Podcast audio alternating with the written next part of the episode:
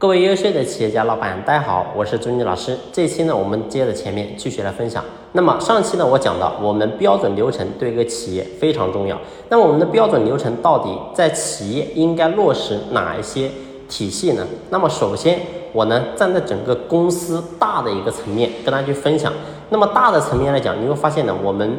要维持这个企业的运转，那么我们呢离不开一些非常重要的一些流程体系。你比如说，我们不管说怎么样，假如说我们过去我们是创业者，我们是单打独斗，是我们自己一个人来创业，那你会发现，我们首先第一个，我们一定要有一个招人的体系，这个点很重要。很多企业呢，说实话，招人、留人、用人，这基本上都是空白。但是我想说的是，如果在当下这个时代，你不能够把你的招人留人体系把它建立起来的时候，你会发现人才在你企业是待不住的。所以很多人说，哎，我不缺人，但是我想说，你公司真正是人才的有几个呢？所以我想说，是人才一定是挑剔的，人才一定是供不应求的。所以你想让你的企业能够真正的有核心竞争力，必须要有人才能够留在我们企业。那你怎么样能够留住这些人才呢？所以首先第一个，你的招人体系，你要把它建立起来。那么我们的招人体系的话，请问是不是单单的只是传统的一些渠道呢？所以这是我们要好去思考的。我相信很多的企业、很多的老板，往往都是用传统的方式在招聘传统的人，所以你永远招不到人才。所以记住，我们的整个招人的体系建立起来。你比如说，第一个，我们过去的传统的线上线下的招人，那请问你有没有真正的挖人呢？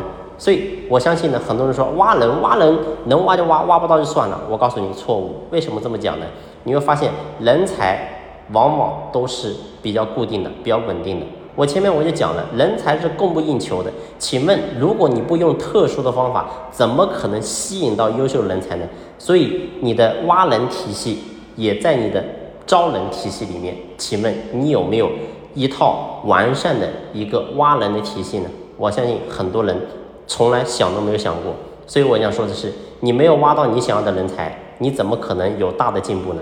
所以，我们今天这个企业为什么长成是这个规这个规模这个样子，是因为我们作为老板，你的能力、你的格局、你的思维已经停止在这里了。所以，老板就是企业的天花板，你要把企业能够真正的把它打开做开，那么你一定要请高人，比你能力更强的人。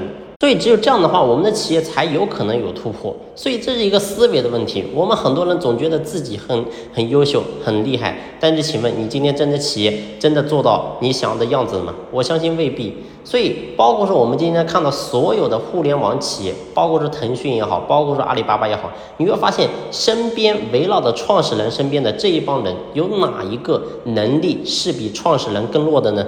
所以我们知道的很典型的，像蔡崇信，阿里巴巴的这个首席财务官。那当年的话，如果没有蔡崇信，就不可能有阿里巴巴的今天。包括说你会发现，腾讯我刚所讲的，那这个张小龙是微信的创始人。如果没有张小龙这个人呢，腾讯怎么可能有今天呢？所以我想讲的是，我们今天做任何的企业，你一定是要一个非常包容、非常改革开放的一个态度。所以这个跟我们国家是一样的。如果你是步步自封呢，总觉得我自己能力很强，然后你没有把你的格局眼界把它打开，我相信呢，我们这个企业你会发现一定会停滞不前的。所以记住，我们在第一个体系招人体系的这个地方的设计，我们的所有的老板，你要在这个地方下点功夫，好好想想怎么样去设计合理的传统的渠道，当然也要也离不开。那包括我刚才所讲的一些。不正常的一些渠道，对吧？你比如说挖人啊，这个东西很多人说，哎，这个不道德。我告诉你，在商业里面没有什么不道德，只要你不违法犯罪，我告诉你都是正确的。好了，这一期的分享呢，就先聊到这里，感谢你的用心聆听，谢谢。